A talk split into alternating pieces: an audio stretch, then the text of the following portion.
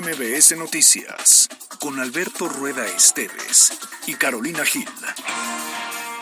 Un espacio diferente con temas de actualidad y bajo un enfoque analítico, inteligente, fresco y divertido. MBS Noticias. Lo decíamos, se apela a la sensibilidad de que cualquier mujer quiera participar y tiene... no lleguemos al dicho de que estábamos mejor cuando estábamos. No, no, Alberto Rueda, no hagas eso, espérate, tus fans... Lo que se dice porque la conferencia de prensa, no, sé si ya terminó, pero sí terminó. Hablando en serio, sí viene una ola de calor importante. Creo que fue una confusión. Eh, eh, Esta versión que ya y en tomar una determinación, una persona que está... Pero si les quiero, puedo ser sincero, si me permiten ser un poco sincero en esos micrófonos.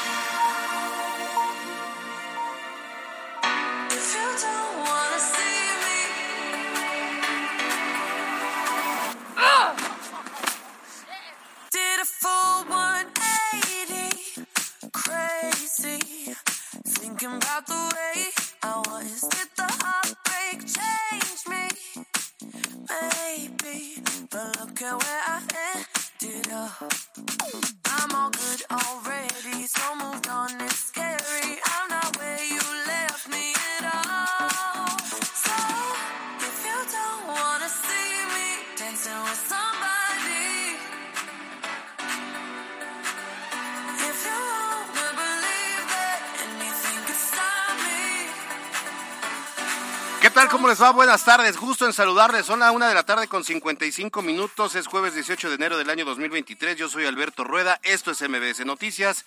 Y estamos listos. Estamos arrancando un poco, unos minutos antes. Gracias a um, Cuco Salsa y a toda la programación de Exa 94.1 de FM por permitirnos entrar un poco antes. Porque hoy saben que tenemos muchos, muchos invitados especiales. De inicio, Caro Gil, la invitada VIP. La invitada número uno que viene todos los días desde que empezó el año. Ah. Bueno. Lo Los cierto milagros existen. o sea, sí, Yo no. dije que era a propósito de año, ese es el que sí he cumplido, fíjate. Veo, veo que sí. Pero estamos muy contentos, por supuesto, además hoy que madrugamos, ¿no? Madrugamos. Que empezamos un poquitito antes porque tenemos mucha información y ponemos a su disposición las redes sociales para que a partir de este momento estemos activos y en comunicación constante. Arroba MBS Noticias Pue, arroba Cali-Gil y arroba Alberto Rueda. Estamos eh, muy pendientes de las redes sociales y también de, de la línea de WhatsApp 22 25 36 15 35. Hoy hay mucho que platicar. Vamos a tener en el estudio a mm, la presidenta del sistema estatal DIF, a Gaby Bonilla. Vamos a platicar, por supuesto, de todo lo que eh, ha representado estar al frente de la, el rostro amable de una administración pública como es el em, DIP eh, y, por supuesto, por los logros alcanzados. Lo hemos dicho aquí con todas las letras, eh, después de tres años de estancamiento en la política social del Estado, eh, a partir de la llegada de Gaby Bonilla, obviamente se vio un cambio porque ha estado donde debe estar, en la calle, caminando, viendo las necesidades verdaderas de la población. Y ayudando finalmente, ¿no? Son estos sectores vulnerables que ha sido muy claro el análisis de qué es lo que se requiere y efectivamente, a pesar de que había algunas estrategias, pareciera que tuvimos ahí un, un- una pausa, ¿no? Sí. Afortunadamente hoy es distinta la historia, estaremos platicando justamente con ella. Pues si les parece bien, nos arrancamos con las noticias.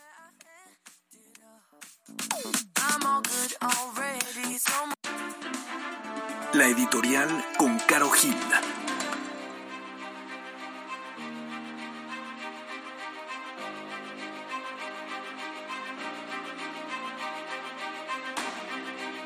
No entiendo a las autoridades.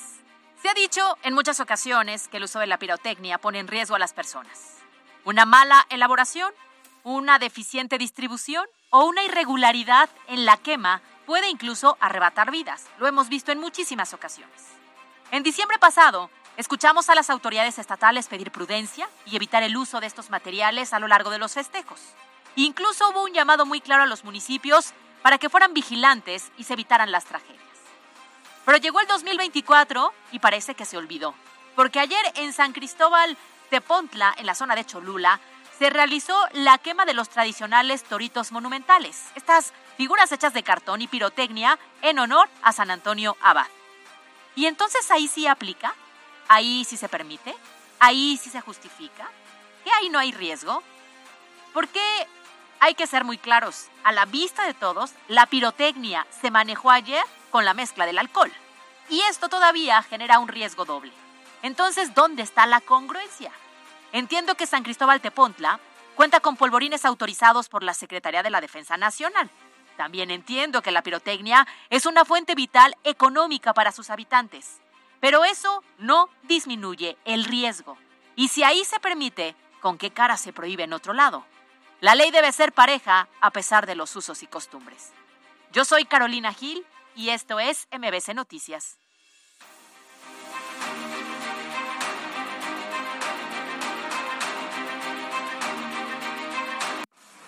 Estas son las voces de hoy en MBS Noticias. Se han detenido vehículos que han portado estrobos, esos hechos, se les pone a disposición por usurpación de funciones, algunas actualizaciones jurídicas en delitos y bueno, se ponen a disposición. No queda más que exhortar tanto a los medios de comunicación a transmitir no solo dos, sino estos tres ejercicios informativos y también a las candidaturas que en su momento se registren a asistir a estos tres encuentros informativos. Estamos revisando con lupa lo que hacen estos organismos al grado que voy a proponer en el paquete de iniciativas de reforma que desaparezcan.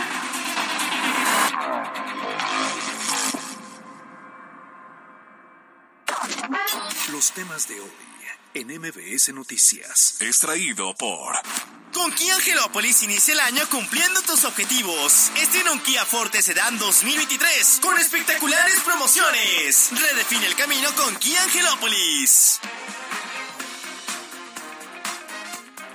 Arrancamos la información recordando pues este terrible asesinato de tres jóvenes originarios de Amozoc, tanto Guadalupe, Gabriela y Miguel Ángel, quienes presuntamente fueron interceptados por un retén falso y posteriormente fueron ejecutados y abandonados en diferentes puntos. Y lo recordamos porque el secretario de Seguridad Pública, Daniel Cruz, reconoció que la Policía Estatal ha detenido ya a personas por instalar retenes falsos en carreteras estatales a quienes se les han imputado delitos como usurpación de funciones y que ya son investigados por la Fiscalía General del Estado. Se han detenido vehículos que han portado estrobos, esos hechos, se les pone a disposición por usurpación de funciones, algunas actualizaciones jurídicas en delitos y pues bueno, se ponen a disposición. Algunas veces, pues no, utilizando estas luminarias o estos estrobos es donde hacen la confusión que se trata de un retén. Digo, el tema de, de, del retén es una particularidad que lo pone la misma gente o lo pone los mismos medios. Bueno, pues ahí está. Lo cierto es que sí es preocupante que de pronto aparezca un retén, ¿no?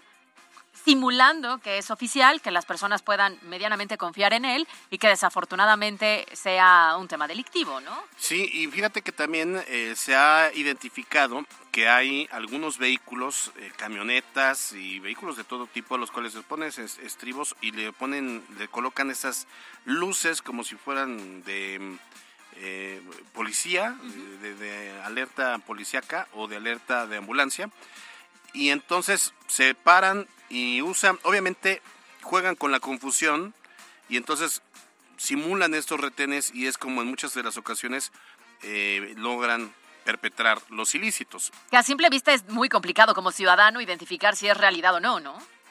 Es, si es, si es sí, falso claro, o no, no. eh, porque es, eh, te meten en un predicamento, pero de repente tú puedes decir, a ver, pues yo no les veo como caras de policías, me lo voy a volar.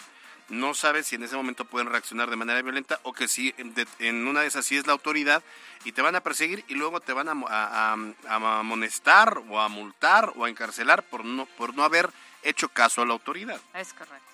Entonces ahí sí habrá que ver qué estrategia pueden aplicar las propias autoridades para evitar que esto esté sucediendo, porque sí, lo hemos visto en varias ocasiones en distintos puntos, incluso en carreteras o autopistas, y que genera eso, un gran número de personas que terminan siendo víctimas de la delincuencia. Bueno, pues entonces eh, hay que poner mucha atención, la autoridad también debe sumarse, también se destacó, entre otros eh, temas, eh, que la ciudadanía debe estar alerta y denunciar a estos falsos retenes que buscan, insisto, detener a los automovilistas, despojarlos de sus vehículos, entre muchos otros. Y es que, a ver, el modus operandi consiste en que un vehículo o vehículos particulares portan, lo decíamos, estrobos, las herramientas que hacen esta supuesta revisión y así extorsionan o roban a algunas personas. Entonces, pues sí, a ver, si desafortunadamente en algún momento somos víctima de esto, de inmediato acudir a las autoridades. Pero es cierto que en ese mismo momento es difícil, yo creo, a simple vista. A veces están mejor equipados y, y pueden tener los logos oficiales o pueden Sí. tener vehículos con estos estampados oficiales Claro. que nos va a costar trabajo decir este sí, este no. Y de hecho ya el- la Fiscalía General del Estado confirmó que el retén de, del que fueron detenidos estos jóvenes pues era falso, ¿no? Tanto que les quisieron robar la- las motos y posteriormente incluso eh, al, al resistirse es que eh, se termina esto en una lamentable tragedia. Lamentable. Vamos al siguiente. MBS Noticias Puebla. Muy bien, ayer informamos sobre eh, lo que tuvo que ver con eh, esta presentación de resultados por parte de Gaby Bonilla. Ella es la presidenta del Sistema Estatal DIF, que informó pues obviamente de todas las acciones realizadas durante el año, donde destacó eh, 12 ejes fundamentales a los que le llamó 12 latidos, con los que el Sistema Estatal DIF ha beneficiado a personas y a familias que más lo necesitan en Puebla. Oye, cada uno de estos latidos tenía una estrategia en particular que van enfocadas, bien lo decíamos, a estas áreas vulnerables de la sociedad. El primero, por ejemplo, iba para los niños y las niñas del CEDIF, donde afirmó que desde que llegó al organismo, pues sí, ha trabajado junto con su equipo, sobre todo para eso, para darle cuidado a los pequeños, condiciones dignas, ambientes sanos y plenos desarrollos, que finalmente son esas estrategias para el futuro. Eh, considero que todas las personas, si algo quisieran, es que los menores encuentren en las condiciones correctas para un crecimiento sano y es parte fundamental de nuestra sociedad, ¿no? Lo decíamos, pareciera que la anterior administración los soltó, los dejó, los olvidó y afortunadamente hoy vemos resultados sumamente positivos en este sentido, que no lo aplaudimos nosotros, los aplauden las mismas personas que han resultado beneficiadas y que en este caso estamos hablando de varios, muchos niños y niñas en Puebla. Además, también a lo largo de su informe señaló que la familia, que es el núcleo más importante de la sociedad, bueno, también está enfocado justo en eso, en cuidarlas en las diferentes áreas, con la intención de que entre todos estos sectores vulnerables dejen de serlo de esta manera. Sí, el, trabajo que se ha hecho desde, desde el sistema DIF ha sido un trabajo que ya lo decíamos ah, desde el inicio, ha sido un trabajo visible, se ha logrado nuevamente darle rostro al sistema estatal DIF, caminar con la gente que lo necesita, ver de primera mano las necesidades de la población de todos los sectores, porque ayer que eh, presencié el informe, pues obviamente están dirigidas estas políticas desde los niños, los adolescentes, los jóvenes, personas de la tercera edad, personas discapacitadas, y lo más importante que me parece es el núcleo familiar, cuando integras a estos niños y que les das una segunda oportunidad, integrándolos a, un, a una familia, ¿no? Claro, pero además identificando muy bien quiénes son estas familias, cómo se comportan, dándoles entonces esta nueva oportunidad de un núcleo efectivamente que sea sano y un seguimiento. Pero qué mejor que esta Así tarde es. no solamente lo estemos platicando nosotros, sino que nos encanta que eh, esté participando en estos micrófonos Gaby Bonilla, quien es la presidenta del CEDIP. ¿Cómo está? Hola, muchas gracias. Muy contenta de estar con ustedes el día de hoy, pues que nos están ayudando a, a hacer eh, llegar los logros que hemos tenido desde el DIF y sin embargo lo más importante es que nos ayudan a que más gente llegue a ser beneficiados con todos los programas que tenemos. Que al final el DIF es el rostro, siempre el rostro amable de un gobierno, de cualquier administración. ¿Cómo, cómo se ha visto impactada la política social a través del DIF en Puebla, Gaby? Pues mi percepción es que muy bien, hemos tenido mucha mucha cercanía con la gente. Venimos, por supuesto, con la misma línea del gobernador de ser un gobierno cercano a la gente, de ser un gobierno presente. Y bueno, pues vamos con esa mística y estamos llegando a todas las la- todos los municipios de nuestro estado. Eh, estamos sin duda contra el tiempo. Estamos tratando de hacer los eventos de una forma más eficiente para que teniendo un punto clave los demás municipios cercanos puedan llegar y de esta forma no solo beneficiar el municipio que visitamos, Claro. sino a todos los que están cercanos, eh, llevándoles lo que necesitan. Y estamos hablando desde directo a la gente con esta jornada que, que iniciamos incluyente, que con la que trabajamos de- con Teletón, con Una Nueva Esperanza, con CLISA. Ha sido una jornada muy exitosa porque en esta jornada nos enfocamos a discapacidad. Entonces, eh, nos damos cuenta que hay mucha gente con diferentes tipos de discapacidad en el interior del estado y que muy difícil para ellos es venir a la capital Claro. a recibir una atención especializada. Eh, con esta firma de convenio con Teletón, Teletón nos apoya llevando a todos sus especialistas al municipio que se asigne y no solo atienden a los niños, ahí atienden a gente de, de cualquier edad y nos apoyamos con los sistemas municipales DIF para que el tele- los especialistas de Teletón dan el diagnóstico, dan indicaciones y en nuestras unidades básicas de rehabilitación de los municipios se les da el seguimiento. Entonces, esto es un ejemplo de cómo podemos llegar hasta el interior del Estado. Llevamos a una oncóloga pediatra de una nueva esperanza, donde nos va orientando para una detec- la detección oportuna de cáncer infantil, que como en mi caso estoy aprendiendo muchas cosas, eh, me dicen que si el cáncer infantil es detectado a tiempo puede ser reversible Claro. en la mayoría de veces. Y, y- y me parece que ahí está eh, el punto de cómo poder impulsar campañas que prevengan y que detecten el cáncer, en este caso de los niños, a tiempo. Sí, así es. Y bueno, hemos tenido mucho éxito con eso. Eh, les comentaba, llevamos toda la atención, vamos con CLISA, que les hace exámenes eh, a los pequeñitos para darles lentes.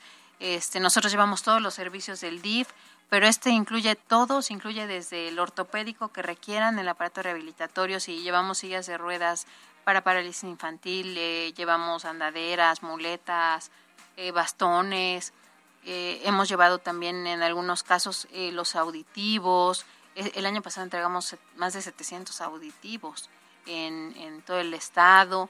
Entonces, bueno, esa, esa jornada es una jornada, como lo- dice su nombre, incluyente. Eh, actualmente se acercó ya con nosotros también Cinia, que es una empresa poblana, orgullosamente poblana, en donde dan trabajo en un, yo creo que 90% de su personal es gente con algún tipo de discapacidad. Dentro de los empleados tenemos muchos de, Ah. de nuestra Casa de Ángeles que van a trabajar y que se sienten felices, se sienten productivos. ¿No? Nos ayuda mucho en su, en su autoestima. Y bueno, entonces este, esta gran empresa poblana también se va a unir a nuestras jornadas de discapacidad. ¿Qué tan complicado fue reactivar algunos de los programas? Porque pareciera que estaban ahí como en stand-by, ¿no? En pausa, o a lo mejor eh, generar nuevas estrategias, porque ha sido un año solamente de muchos retos que se empiezan a ver los resultados, que los propios ciudadanos lo dicen. Pero qué tan difícil entonces ha sido justamente pues, reactivarlos, poner a trabajar a la gente, volver a tener esta cercanía con los municipios que estaban ahí como medio por su lado olvidados. Pues sí fue un gran reto, fue un gran reto, este, pero el equipo está muy comprometido. Tengo un gran equipo junto a mí que está trabajando día y noche si es necesario. A veces son jornadas muy largas porque sabemos que tenemos poco tiempo y son muchas las necesidades. Y también, sin duda alguna, el compromiso que tenemos de responder al gobierno federal, porque mucho de lo que nosotros apoyamos a las poblanas y a los poblanos es con recurso federal. Y es por eso que también ayer hice un agradecimiento y un reconocimiento al presidente de la República porque pues sin, sin el recurso que el gobierno de- eh, federal hace llegar a- al Estado para el DIF, pues esto también no sería posible. Y bueno, eso aunado a todo el apoyo que, que nos brinda mi esposo, el gobernador, con la confianza que nos ha dicho, ok, adelante con este programa, adelante con el otro programa, y que hoy ve que están dando resultados y que caminamos de la mano con las secretarías en otra jornada, que es la jornada diferente, en donde llevamos todos los servicios del gabinete, pues es una suma, una suma de, de esfuerzos, de ganas, de corazones, y eso es lo que nos ha permitido reactivar mucho más rápido y como bien lo mencionas, el día de hoy ver resultados. Entonces, sí ha sido un esfuerzo grande, pero con mucha disposición. Ya, ya antes Gaby Bonilla había tenido la experiencia de haber estado al frente del DIF en Tepeaca, después en el voluntariado y patronato del Congreso del Estado y hace un año en el sistema estatal DIF.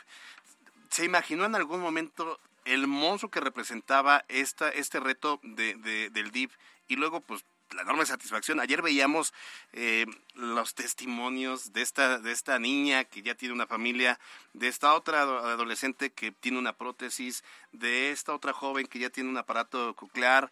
Eh, ¿Sí se imaginó en algún momento todo lo que representaba el sistema DIP a nivel estado? Bueno, conocía realmente una pequeña parte como municipio, que también eh, salí muy, muy satisfecha de lo que hicimos en Tepeaca, porque también trabajamos muchísimo, con mucha ilusión de, de, de darle a nuestros paisanos el servicio que se merecen, ¿no? Entonces, bueno, eso me permitió conocer como los programas base en todos los, los municipios que dependemos del Estado. Y bueno, creo que eso me ayudó a no llegar con ojos cerrados o, Claro. o- o no tener una idea de lo que implica. Pero cuando fui conociendo que había muchas otras cosas, además de lo que trabajamos con los municipios, era descubrir y descubrir y descubrir, pero también descubrí muchas oportunidades. Al venir yo de un municipio y ver la necesidad de un equipamiento para poder dar servicio de calidad a mis paisanos, al ver que había una persona que requería una prótesis y que no teníamos el recurso para hacerlo, digo, en su momento, bueno, en Tepeaca pues hicimos actividades y todo para, para recaudarlo, pero es al final mucho recurso, ¿no? Para un municipio. Con esa experiencia, pues a mí que me permite ver ahorita es- esas necesidades y decir, oye, hay necesidad de esto, hay necesidad de aquello, ¿cómo podemos este, hacer que nos rinda más el recurso? ¿Cómo podemos tocar la puerta para hacer este, convenios, para que se faciliten las cosas? Y al tener conciencia de las necesidades pues más fuertes, ¿no? Más comunes, porque necesidades son todas. Y pues no hay dinero que alcance, es una realidad. Ante las necesidades que hay, ¿no? Sí, no, no nos alcanza para todo, pero estamos buscando la forma de, de que sea más efectivo, de que nos rinda más, ¿no? Y bueno, pues así es como logramos implementar el tema de las, de las prótesis, por ejemplo, ¿no? En donde destinamos 9 millones de pesos para prótesis con traíamos el cálculo de 120 prótesis que era nuestra meta para el 2023 y pues muy contentos porque logramos 155 prótesis en las que no solo cambiamos la vida del beneficiario, sino de la familia que está alrededor de él, ¿no? Porque ahora escuchamos los testimonios y decimos, no solo cambiaron la vida de, de la persona que lo utiliza, sino la facilidad del- de los familiares, claro, por de poder supuesto. salir, de que tenga mejores servicios, más atención, esa autonomía, que tenga una herramienta de trabajo, ¿no? Porque muchas veces hubo jóvenes, papás jóvenes, que no tenían un brazo y el día que recibieron su brazo decían, me regresaron mi herramienta de trabajo. Y creo que es ¿no? parte del trabajo que ustedes realizan, ¿no? Hay un impacto directo para un beneficiario, pero hay muchos impactos de manera indirecta para la familia que está alrededor. Es decir, no solamente es este tema de las prótesis, sino también el tema alimentario, el tema de las adopciones, que era algo de verdad destacable porque estaba en pausa. Entonces, cada vez que ustedes dan un acierto, no solamente es para una persona, sino para un núcleo completo. Sí, la verdad es que estamos llegando a las familias poblanas. Y cómo, pues, pues en la parte, eh, pues, eh, no sé si la palabra correcta sea más noble, pero sí creo que algo indispensable o necesaria para la claro. calidad de vida de cada uno de ellos. Y bueno, mu- muy contenta porque no solo estamos abarcando la capital, No, claro. Estamos abarcando realmente todo el estado. Tenemos una gran coordinación con nuestros delegados en los diferentes municipios y ellos, pues, por supuesto, de la mano de, la, de, de las presidentas municipales, que pues nos hacen llegar sus necesidades, ¿no? Las solicitudes. Y bueno, este, por ejemplo, este proyecto de las prótesis es algo muy importante de mencionar. La prótesis no tuvo costo para el usuario y no implicó un gasto para ningún municipio. Todo lo absorbimos nosotros lo que yo sí les estoy pidiendo a las presidentas es que el, eh, la continuidad que requiere terapia, Claro. el fortalecimiento para los músculos. Se las den en los centros de rehabilitación que tenemos en el interior del estado sin costo para el beneficiario, para darles esa atención integral, ¿no? Entonces, es una suma de muchos esfuerzos, de coordinación, de, de buscar esas áreas de oportunidad y ahí aplicarnos Claro. para explotar al máximo todos los programas. Que además los centros de rehabilitación eh, han crecido. Eh, hubo uno que se inauguró en la zona de Guadalupe Victoria y que la población está muy contenta. Yo que soy de por allá medio, medio me han platicado. Sí, Y está padrísimo. A ver, ayer conocimos estos 12 latidos que fueron como los rubros hacia donde se han enfocado los esfuerzos. ¿Qué viene para este 2024 desde el sistema estatal DIF? bueno, pues sin duda un gran reto de mantener lo que hemos hecho, ¿sí? porque hay que darle continuidad, no es como que ya lo logramos y se olvida. Digamos el tema de las prótesis, ¿no? La necesidad de prótesis es muy alta y ahora que la gente ve que la gente que, que hay resultados que sí están recibiendo sus prótesis, que son escuchados, pues la gente llega más. Entonces, traemos nuevamente ya este programa de prótesis, nuevamente estamos des- destinando otros 9 millones de pesos para comprar pues por lo menos 120 prótesis porque cada prótesis tiene un costo diferente, pero queremos lograr eh, esa meta nuevamente de los 120. Tenemos el programa alimentario de todo, todos los programas con las ventanillas abiertas. Nos estamos mucho enfocando a discapacidad, personas, eh, niños y adultos con cáncer también pueden acercarse para, para hacer eh, más grande nuestra lista de beneficiarios y que puedan estar recibiendo este apoyo que de verdad es de repente se ve una caja de despensa, pero dentro de la familia es una ayuda que de verdad es un gran, gran apoyo dentro de las familias. Eh, tenemos, seguimos desde el día uno con adopciones, no hemos parado después de la entrega de nuestros primeros pequeños que ya se entregaron a sus familias con actas de nacimiento. A los dos días tuvimos nuevamente sesión de adopciones para seguir dando continuidad a este gran programa que, que debe de estar vigente siempre, porque nuestros niños lo necesitan siempre. Eh, tenemos, eh, ¿qué más les puedo decir? Vamos a continuar con nuestras jornadas incluyentes, que eran solamente también eh, el convenio era para el 2023 Ok. pero dijo Teletón, no. Seguimos con ustedes. Quiero presumirles que, que me decían que ningún estado trabaja con Teletón como trabaja Puebla. Es el único estado donde trabajan de la mano el DIF con Teletón. Pues está aprovechando lo que ya hay, ¿no? Este, Sumando esfuerzos, ¿no? Sí, Sí. claro.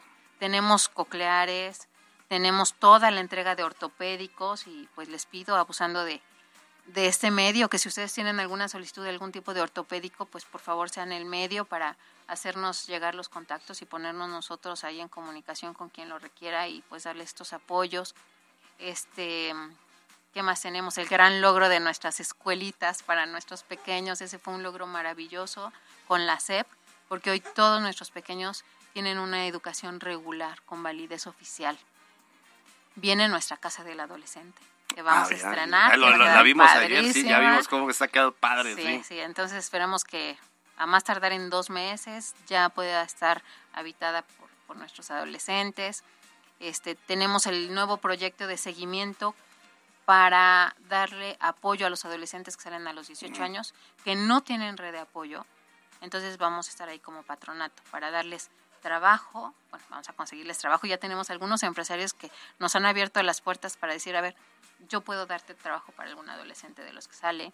Entonces, agradecerles de verdad también, a- aprovecho este momento a los empresarios, a, a toda la sociedad, la confianza que nos han brindado y todo el apoyo que todos los días llega a nuestras instalaciones para las diferentes áreas. Entonces, este logro de, de la Casa del Adolescente también lo estaremos disfrutando ya este año para nuestros chavos.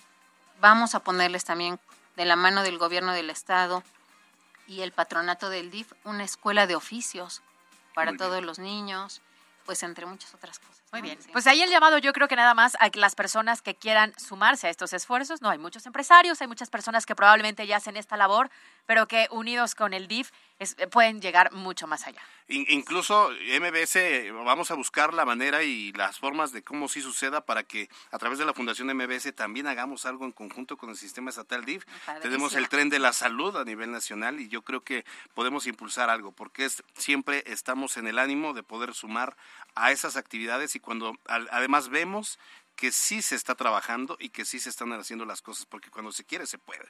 Sin duda, ¿no? Y decimos que con voluntad y con corazón podemos llevar a cabo muchos sueños. Y todos tenemos Hacerlo corazón y voluntad, Uy. entonces Sí, hay que sumarnos claro. todos. Nosotros mucho. No, y las puertas del DIF abiertas, abiertas para servirles Muy bien. con muchísimo gusto para recibir también todos sus apoyos. Pues vamos a dejar la conversación abierta para que Gaby regrese tan pronto sea posible y sigamos platicando y sigamos haciendo esa sinergia y en el 22 25 36 15 35 las personas que requieran conocer de los programas, que tengan alguna solicitud de, de algún aparato ortopédico o algo en lo que les podamos ayudar a través del DIV y MBS estaremos siempre abiertos. Muchísimas gracias. Gracias por el espacio y un gusto poder compartir con ustedes los logros del DIF. Al estatal. contrario. Gracias, Gaby. Es Gaby Bonilla, la presidenta del sistema estatal DIV.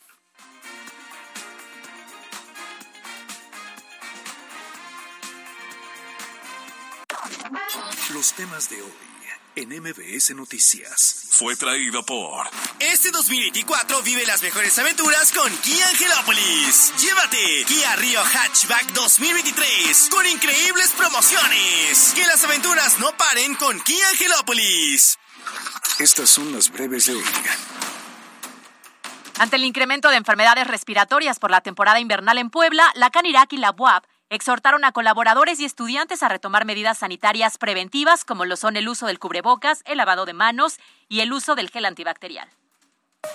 Esta mañana, Elena Larrea, fundadora del Santuario de Equinos Rescatados de Maltrato y Abandono Coacolandia, en conjunto con el Movimiento Animalista de Puebla, presentaron en el Congreso del Estado una carta para solicitar la aprobación de la sofilia como delito tras el caso de la potrán Camila, quienes aseguraron presentó evidencia de agresión. En información nacional, el presidente Andrés Manuel López Obrador informó que en el paquete de reformas que enviará el próximo 5 de febrero al Congreso, en una de ellas propondrá que desaparezcan todos los organismos autónomos al asegurar que fueron creados para proteger a particulares y afectar el interés público. Y en temas internacionales, el presidente de Estados Unidos, Joe Biden, recibió a los líderes republicanos y demócratas del Congreso de la Casa Blanca para discutir la aprobación de un paquete económico de 110 mil millones de dólares que cubran las necesidades financieras en Ucrania por la guerra que enfrenta contra Rusia y que tiene pues ya prácticamente dos años. Son las 2.25.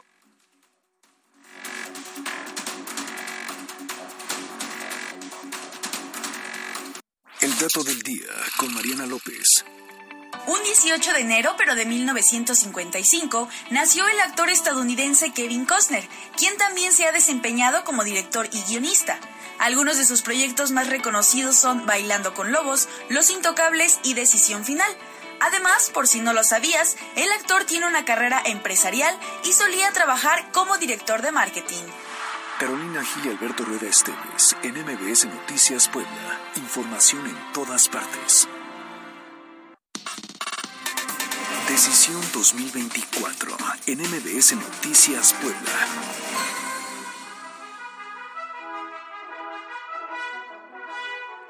Bueno, resulta que el presidente nacional del PRI, Alejandro Moreno, designó al diputado federal Javier Cacique como presidente del Comité Estatal en Oaxaca tras la salida de María del Carmen Ricardes Vela, quien dejó, dejó la dirigencia para buscar un lugar en el Senado. Y a través de su cuenta de X, el dirigente nacional anunció esta decisión y aseguró que el nuevo delegado cuenta con la experiencia necesaria para guiar al partido en las elecciones de este año. Mientras tanto, en Puebla, ayer por la tarde, el PRI llevó a cabo su jornada de registros para los aspirantes al Senado de la República y diputaciones federales, esto en las instalaciones del Comité Directivo Estatal. Bueno, ahí les va, porque entre los perfiles, pues acudieron, ya sabíamos, ya lo había anunciado, ya lo había dicho, Néstor Camarillo, quien resultó ser candidato único al Senado, mira. Qué curioso. Sí, oye, qué cosas, ¿no? Mientras que en el caso de las diputaciones se registraron Karina Romero Alcalá, la secretaria de Igualdad Sustantiva del Ayuntamiento de Puebla, y mira, reapareció José Juan Espinosa, ¿te acuerdas? ¿Qué cosas? El hambre es canija. el hambre No, canija. es que uno debe chambearle. A donde sea, como sea, el exdiputado local y exalcalde de San Pedro Cholula, que un ratito estuvo pues, medio desaparecido. Además, gran impulsor, promotor de Miguel Barbosa en su momento, ¿no? Del Gran impulsor de y- quien se necesite en su, en momento, ¿no? Bueno, pero este, pues dicen que uno siempre regresa donde siempre fue feliz. Eso dicen, Oye, eso ¿qué dicen. tal si se reencuentra con, ya sabes quién? Sí, ¿no? yo sé, yo sé. De la sierra. ¿Y qué tal si después así, mira, donde las cenizas? Se no, prende? ay, Dios mío, Eh, se va a poner bueno, bueno. se va a poner bueno. La entrevista de MBS Noticias. Hablando de tema de decisión, Eduardo Rivera en el estudio de MBS Noticias. Lalo, qué gusto recibirte. Gustazo estar aquí contigo, con Caro. Muchas gracias y con todo el gran, gran auditorio que nos esté escuchando. Oye, Oye, nos encanta tenerte aquí y no sé tú, pero para los mortales de pronto nos cuesta trabajo identificar los procesos de las precampañas, intercampañas, campañas y entonces la gente anda ahí medio en la confusión. Así ¿En es. qué estamos? Ahorita estamos en la intercampaña porque la precampaña fue durante el fin de año, primera semana de enero, y la intercampaña dura, en el caso de la elección federal, sí, hasta febrero, y en el caso de la elección de gobernatura, hasta marzo. La campaña vendrá en abril y mayo. Lo que pudo ahora sí haber sido la precampaña fue acercamiento con militantes, con simpatizantes, y ahorita la intercampaña no nos permite ni hacer propuestas y por supuesto mucho menos pedir el voto. Ok. ¿Qué sí puedes hacer? ¿Qué sí puedo hacer? Escuchar con orejas de elefante, ¿sí? Las propuestas, necesidades de sectores, ciudadanos, ¿sí? Regiones, que es lo que estaremos haciendo en este proceso de intercampaña, ¿sí? Es decir, eh, escuchar, ¿para qué? Para que cuando venga la campaña podamos hacer propuestas muy puntuales de la problemática que ya también detectamos también durante esta precampaña. Es decir, durante el mes de diciembre y enero en este recorrido que es en el interior del estado, detectamos varios problemas y esos, por supuesto, acercarse con estos sectores de transportistas. Ayer estuve, por ejemplo, con taxistas, campesinos, jóvenes, mujeres, empresarios, ¿sí? sindicatos, para poder abrevar toda esta información y en su momento presentar las propuestas de campaña. Organizar, perdón, también las estructuras, ¿no? del partido, eh, con los candidatos o candidatas en su caso que en su momento vayan a ser a presidentes municipales o a diputados, e ir haciendo ese trabajo también de organización interna hacia el interior de los partidos políticos. Y que al final eso es muy importante, ¿no? Porque, a ver, tú conoces muy bien lo que es la ciudad capital, ¿no? Eso nos queda claro. Probablemente la zona metropolitana, pero cuando caminas mucho más allá y cuando recorres otros municipios, las problemáticas son bastante distintas. Sí, por supuesto, vivimos un estado multicultural, un estado que tiene además todos los climas, que tiene diferentes, por supuesto, eh, actividades socioculturales, económicas, industriales, y es muy importante, por supuesto, tener ese contacto directo. Yo conozco el Estado cuando fui presidente estatal del partido, que lo recorrí los 217 municipios cuando fui diputado federal. He tenido la fortuna de ser dos veces presidente municipal en Puebla Capital, lo que me, obvio, me permitió concentrarme de lleno en el trabajo aquí en Puebla Capital, ¿no? El haber logrado, por ejemplo, en esta última etapa corregir el rumbo de la ciudad, pero, como tú bien mencionas, nada mejor y nada más oportuno que ir a esas regiones y contactar de manera directa pues a los líderes y saber de manera directa de ellos sus opiniones sobre problemas que nos encontramos. ¿Y, qué te dicen? Ajá, ¿qué, ¿qué, te encuentras? ¿Cuál es el ánimo social? Mira, primero decirte algo muy importante. Un buen ánimo en, este, en esta precampaña fue lo que yo también observé y vi. ¿Sí? Un buen ánimo, ¿un buen ánimo en qué? En participar, un buen ánimo en qué? En que le puede ir mejor al Estado, un buen ánimo en qué? En que nos puede ir, por supuesto, tenemos eh, la oportunidad de tener un mejor camino de cara a esta gran participación que va a haber, ¿sí? De la elección, porque al final de cuentas se va a decidir el futuro del Estado, del país y de cada uno de los municipios. Y sí, encontré problemas serios. Hay problemas serios que aún no se resuelven, ¿sí? la inseguridad que aqueja, por ejemplo, en la zona de la autopista México-Puebla, que es latente, permanente, y que pues obviamente los transportistas ¿sí? se quejan de la misma. O por ejemplo el tema del campo. Sí hay un abandono en el tema del campo. Y me decían también varios campesinos y emprendedores también del campo, solamente se dedica ¿sí? del presupuesto estatal el 1% del total al campo. ¿Qué significa esto? Que si tuviéramos un pastel dividido en 100 rebanadas, una sola rebanada es la que le corresponde para invertir y atender el campo. Entonces, vas viendo ese tipo de problemas. O el Libres, ¿no? Que me decía una señora, me estaba dando un preinfarto y no había ni las medicinas y lo más triste, ni siquiera la cama para poder atenderme. Tuvieron que improvisar entre sillas y bancos para poder atenderme en esta situación tan delicada. Entonces, eso es lo que uno va recabando. Me fui a correr, por ejemplo, en el Parque El Pinal, en Teciutlán, que es el parque más importante y la verdad es que no están como los que nosotros dejamos aquí en Puebla Capital, que remodelamos los principales, ¿no? No está como la Laguna de Chapulco, como Amalucan o varios que se repararon aquí en la ciudad de Puebla. Y corriendo con un líder ahí de Chignautla, con sus hijas, eh, recuerdo muy bien sus nombres, Leti, Lupita, de 12, 15 años, este, decían, oye, es que está muy mal que este parque se encuentre en estas pésimas condiciones.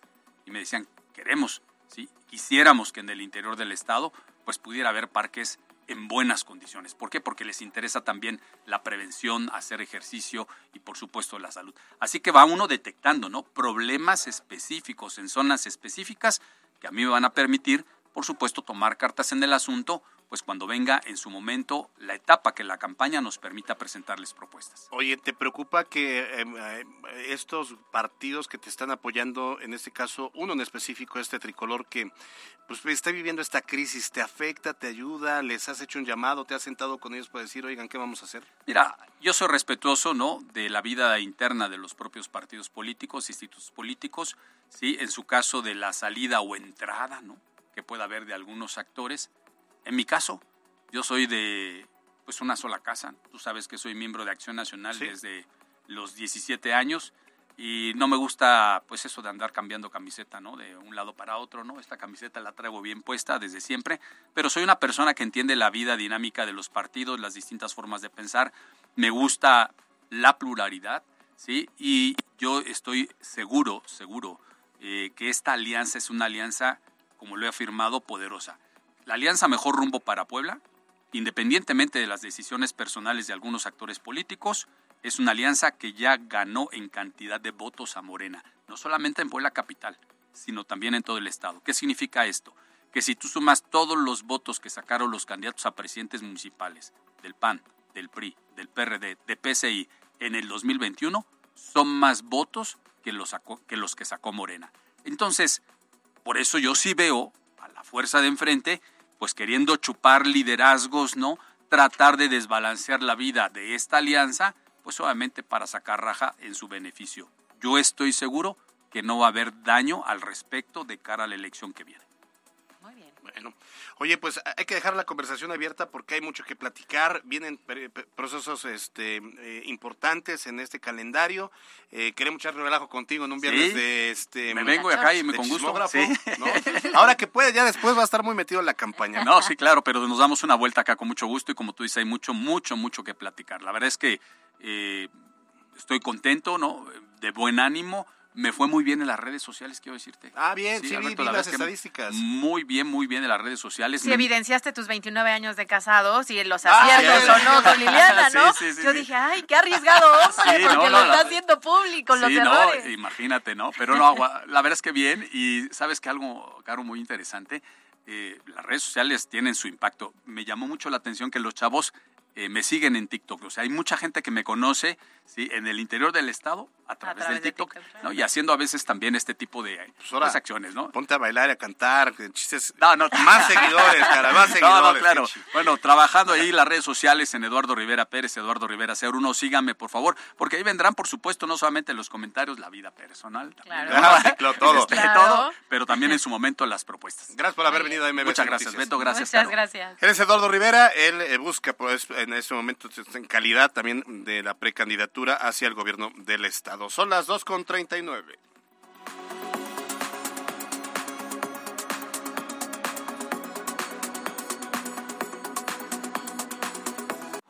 La entrevista de MBS Noticias.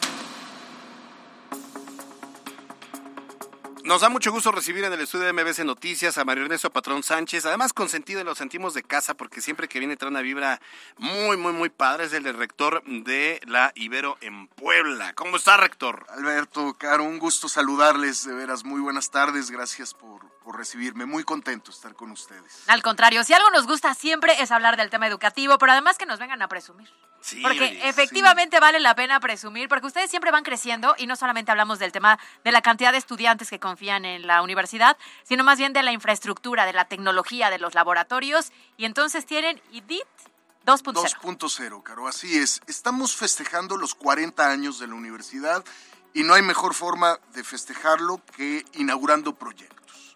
Hicimos una inversión el año pasado de alrededor de 110 millones y estamos resignificando nuestro Instituto de Diseño e Innovación Tecnológica, que es el IDI 2.0. Es un nuevo edificio que aporta 15 eh, laboratorios más para los seis departamentos académicos, tres talleres, una aula abierta y además un espacio para trabajo coworking y de proyectos e incluso de descanso para los estudiantes. Estamos hablando de laboratorios, por ejemplo, inteligencia artificial, de realidad extendida, de realidad virtual. Estamos hablando también de laboratorios vinculados con neuromarketing, con arquitectura forense, con resistencia de materiales, termodinámica, hidráulica, en fin. Traemos equipos de tecnología de punta de Reino Unido, de Alemania, de Asia entonces es una apuesta para que este sea un espacio que dé profundidad académica. Ustedes saben que en agosto del año pasado, en el periodo de otoño del año pasado, inauguramos 26 nuevos planes de estudio. Entonces la inauguración del IDI 2.0 va en el correlato para poder sustentar la excelencia académica en estos planes de estudio, pero también es un espacio que apuesta a la suma de la creatividad más la innovación.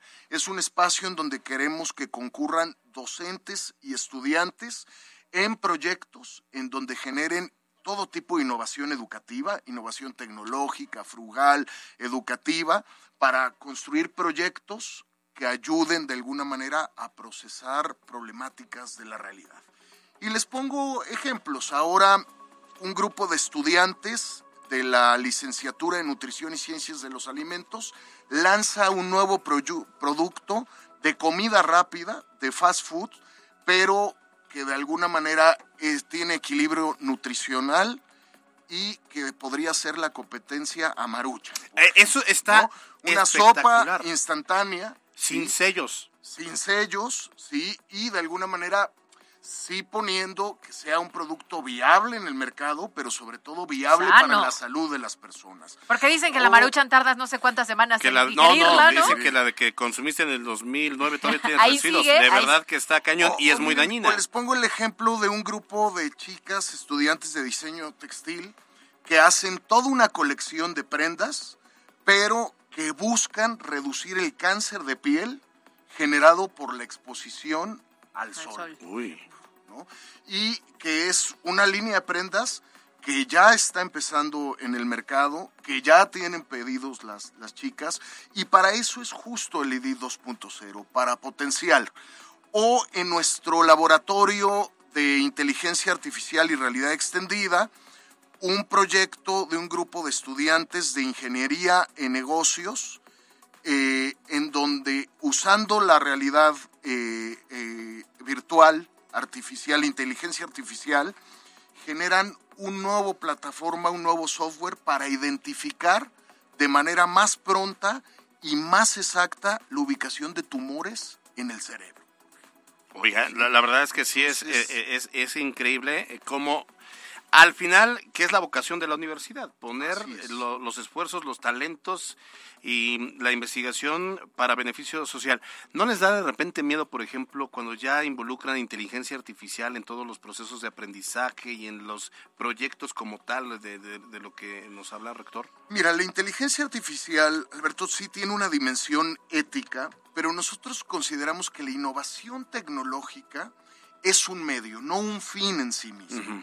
Y como medio hay que metabolizarla y utilizarla como, como un pote- potencializador del proceso de enseñanza-aprendizaje. En O sea, beneficio, ¿no? En beneficio. A ver, ¿qué pasó con la computadora en su momento? ¿Qué pasó con los celulares en su momento? Con las redes. ¿Qué pasa con las redes sociales? Hoy con el chat GPT. La idea es que nuestros docentes tengan habilidades tecnopedagógicas para metabolizar estas innovaciones y ponerlas al servicio del proceso de enseñanza-aprendizaje. En la medida en que la inteligencia artificial esté al servicio y no sea un fin en sí mismo, nos, nos parece que podemos de alguna manera superar estos dilemas éticos que sin duda eh, eh, los hay. Ahora, lo que busca el EDI 2.0 es ser un espacio de encuentro. Ponemos a los docentes y a los estudiantes en el centro, pero estamos convocando al sector privado, al sector público y también a organizaciones de la sociedad civil para que se apropien del espacio, porque creem- queremos que sea un semillero de construcción de soluciones para las necesidades del, del entorno. Y que eso es muy importante, porque en algunas otras ocasiones salían los alumnos, pero no podían aplicar a las necesidades del campo laboral, porque a lo mejor desde la propia institución pues no se había generado ni fomentado, y en este caso más bien es hacer la sinergia. a hacer la sinergia. Hoy con nuestros nuevos planes de estudio estamos apostando a vincular a los estudiantes vía prácticas profesionales desde el tercer semestre del estudio de su profesión.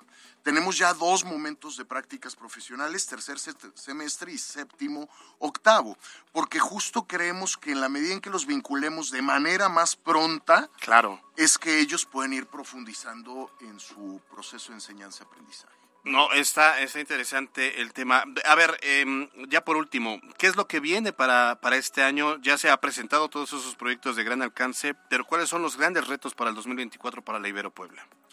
Mira, eh, tenemos todavía retos pospandémicos. Eh, es real que las y los estudiantes que hoy llegan a la universidad siguen acarreando niveles académicos complejos propios de la pandemia. Un déficit que dejó, ¿no? Exactamente, pero lo otro también, Caro Alberto, son lo que yo llamo los déficits relacionados con el centro psicoafectivo de los jóvenes.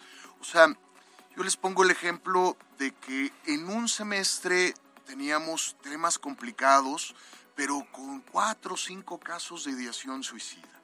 En los, en los tiempos post-pandémicos se multiplicaron estos casos, ¿no? Entonces, es un gran reto porque nuestro modelo es de acompañamiento cercano a los estudiantes, pues ayudarles a ir fortaleciendo su centro psicoafectivo. Hoy tenemos estudiantes que están más solos, que su pauta de sociabilidad está relacionada con las redes sociales y no con el vínculo humano.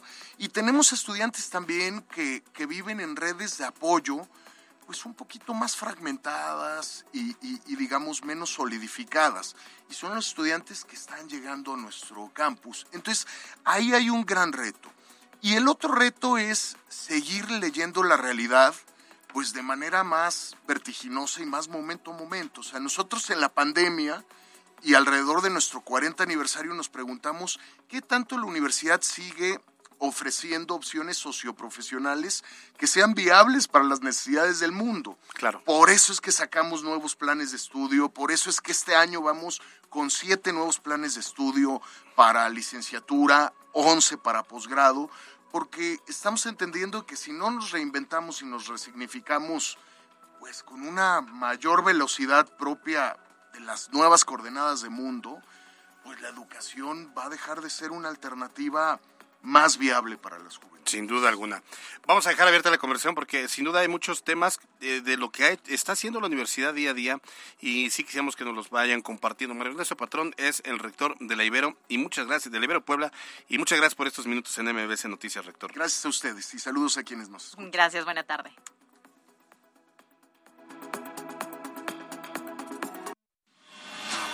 En la cancha.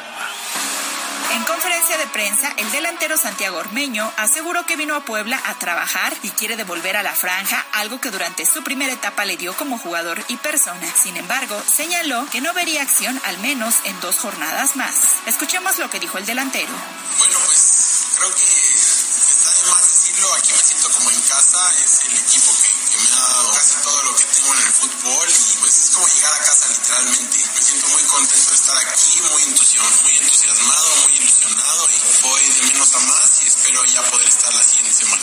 Además, el entrenador Ricardo Carvajal indicó que por un error administrativo, el mediocampista Gabriel Carvajal no verá acción ante Necaxa y podrá retomarse en la alineación hasta la fecha 3.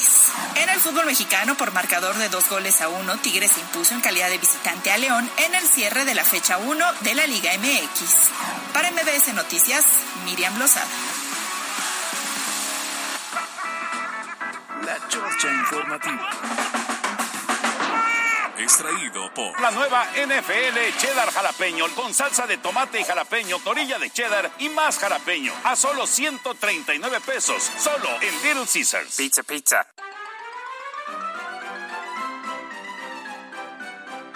Jueves de terapia, Jazz Vázquez es eh, la eh, psicóloga del DIF municipal. ¿Cómo estás, ya? Ya no surgía porque ya no soportamos a Caro. Anda, anda con... an- parece adolescente, vamos. En todos los sentidos. En todos los sentidos. Pues muy bien, muy a gusto siempre estar en este espacio cada jueves. Yo no sé por qué tú vienes a esta cabina y tenemos casa llena. O sea, creo que la mayoría se está colgando de mi terapia. ya me di cuenta que no soy la única que requiere este tipo de asistencia. Oye, pero hoy vienes a hablarnos de ansiedad en, en- en los chavos, en los adolescentes, ¿no? En los adolescentes, Es que correcto. Caro tiene un adolescente. a ver. No soy ado- Oye, no pero sé- él no sufre de ansiedad, pero ahora yo te voy a contar, no. Oye, hay, hay un tiktokero que se llama Natcher que es este genial porque maneja mucho este tema de cómo éramos en los 80s, cómo éramos en los 90s, cómo éramos en los 2000 y de ahí en los 2010, 2020 el tema de a todos a, a las nuevas generaciones de todo les da ansiedad. Ansiedad y Oye, se cae. A ver, pero es que yo considero que es un término otra vez como muy prostituido.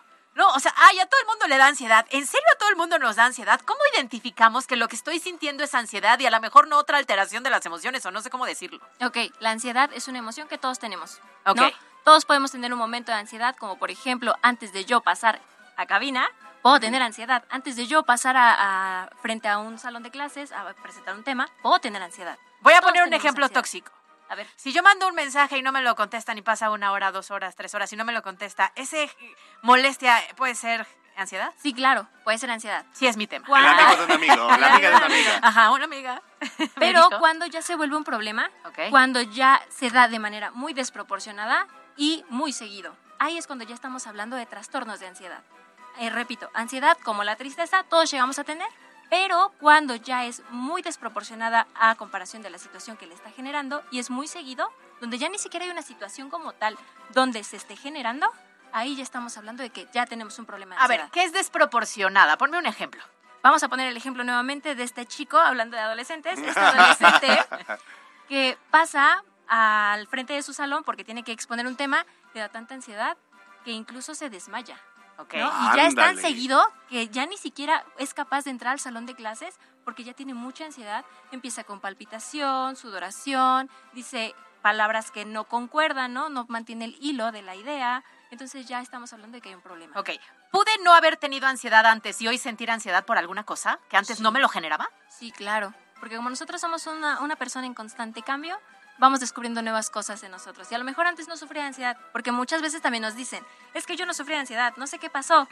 Claro, porque justo vivimos cosas nuevas cada día, conocemos gente cada día, vamos creciendo y entonces es ahí donde podemos desarrollar Oye, esos temas. y, y puede que te acostumbres a la ansiedad y que la puedas hacer parte de tu día a día sin que ya te afecte. Sí, la normalizamos. Uy. Decimos, es que es ejemplo, ¿no? Y está ahí un meme, ¿no? Que dice, oye, en su terapia, oye, ¿cómo te fue en esta semana? Pues no tuve tantos pensamientos catastróficos, ¿no? Lo normal, lo normal. No me desmayé hoy. No me desmayé hoy, ¿no? Y le responde el, el psicoterapeuta, es que lo normal es que no tengas. Que no tengas, claro. Oye, a ver, ¿No? ¿cómo, cómo lo tratamos? Eh, ¿Qué herramientas me podrías dar, nos podrías dar, para que si identificamos un tema de ansiedad digas, la respiración o, o qué hago, cómo me estabilizo? Ok, cuando hablamos de ansiedad, nuestro pensamiento se va al futuro. Cuando hablamos de depresión, nuestro pensamiento está en el pasado. Ah, eso, es, eso Ah, está, está bueno. cañón. Entonces, Depresión no tengo. Ansiedad, Ansiedad, sí, que... porque no te contesta el mensaje. Puede y que- ya tiene las dos palomitas azules. Oh, ¿ya me leyó? Ya te leyó. Está en no línea. Y no contesta. Sí, ey, eso sí genera ansiedad. O sea, ya le mandé el mensaje, ya me leyó. ¿Y cómo no me contesta? Y entonces se presta a pensamiento caótico. A estar con otra persona, a de estar haciendo Yo solo lo dije al aire, ¿eh? No, Sí, claro. o sea, no, yo no, hombre, lo nada, puse en no, una sí. hipótesis. Siguiendo el ejemplo, siguiendo el ejemplo, Exacto. ¿no? Y justo cuando hablamos de ansiedad, se presta mucho el pensamiento caótico. Hay que tratar de regresarnos al aquí y a la hora. Mm. Porque cuando yo empiezo a generarme estos escenarios en la cabeza y yo los empiezo a ver como reales, ya me fui. Mm. Regresamos al aquí y a la hora. Al aquí y a la hora, lo real es que yo mando un mensaje. Que ya me lo leyó, eso es lo real. ¿Qué esté pasando del otro, el otro lado del teléfono? No lo sé. Híjole. O sea, frenen la creatividad, porque Sí, si algo somos, somos creativos. Ya se nos fue el tiempo. ¿Nos va a dejar tarea? Sí, por favor, busquen. La voy en- a anotar, espérate. Sí, A sí, ver. sí. Regresando un poco a la parte de adolescentes y niños, por favor entren a la plataforma de Equilíbrate, equilibrate.pueblacapital.gov.mx.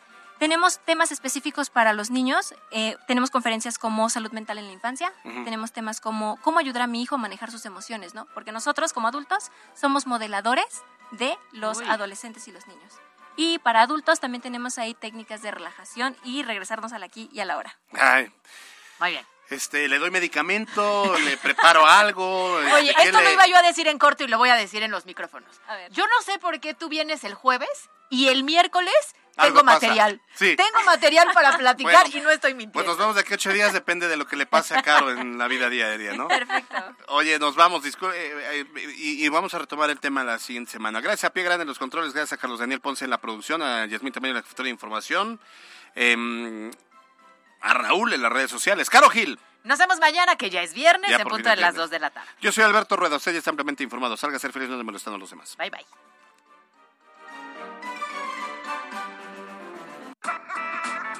La Chorcha Informativa.